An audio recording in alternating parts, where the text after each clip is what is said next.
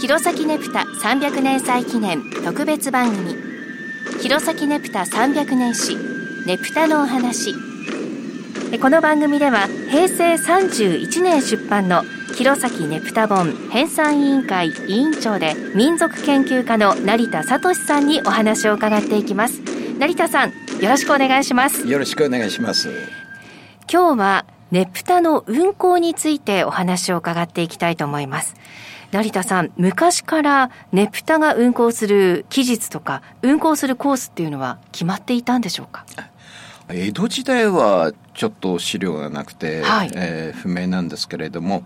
えー、弘前では、えー、明治から、えー、旧暦とにかく1日、はい、4月の1日から7日7日日まで、うん、というふうにおおよそ決まってた。でまあ今は、はい、あのまあ新暦で8月の1日から7日まで、うん、で8月の7日を7日日ということにしてるわけですね。ええ7日っていうのは、えー、そもそも七夕の日なんですよ。はい、そうですね、で、えー、津軽の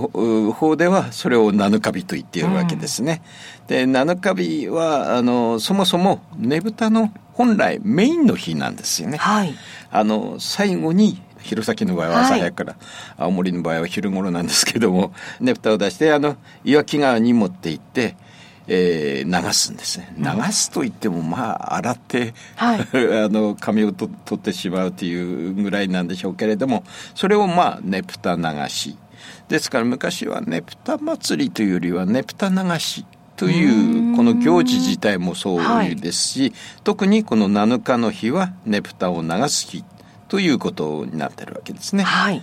でこの日は、えー、商店などを回って寄付をもらう日でもあったんですね。うん、まあ、あの、その前にももらってますけれども、はい、あの、えー、回って歩いてですね、特に、えー、この7日日は寄付をもらう日。はい、ですから、えー、酒屋さんだとか、大きい商店、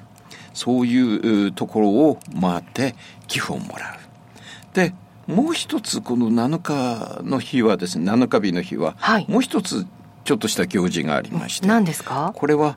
お寺参りをする日なんですね。お寺参り。はいはいはい。例えば重森だとか、はい、新寺町だとか、まああの近在の人たちもみんなお寺参りをして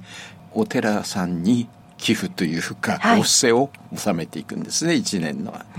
ですからこの日はねぷたもあのどんどんあの街中歩くし、はい、それから寺参りをするおばあさんやおばさんやらで大変にぎわった日なんですね。はい、前から言ってることですけれども、うん、1日から7日までっていうのは、えー、決まりがあったわけでなくて、うん、まあ場合によっては別に2日から3日からというのもおそらく、うん、あったと思うわけですね。今みたいに主催者がいて何月か何日の何時から何時までやりますよということではなかった。ですから、えー、各運行団体というか、まあ、町内会の主体,、はい、主体ですけれども自由に自分たちのコースを決めて時間を決めて、うん。結構遅くまでやってたみたいですけれども。そうですよね。これまで伺ってきた話の中でも、はい。はい、もう自由だった、はい、朝方まで運行していた。そうなんです。そういった話がありましたね、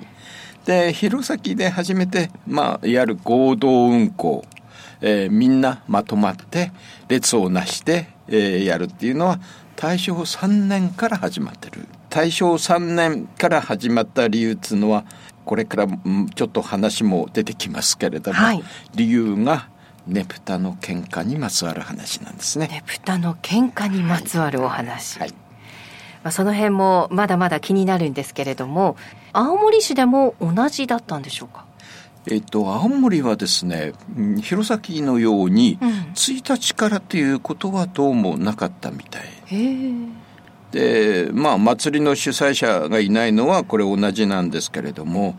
例えば大正頃だと6日の晩と7日は7日日ですから昼の運行、この2日間だけはどうも合同運行だったようですね。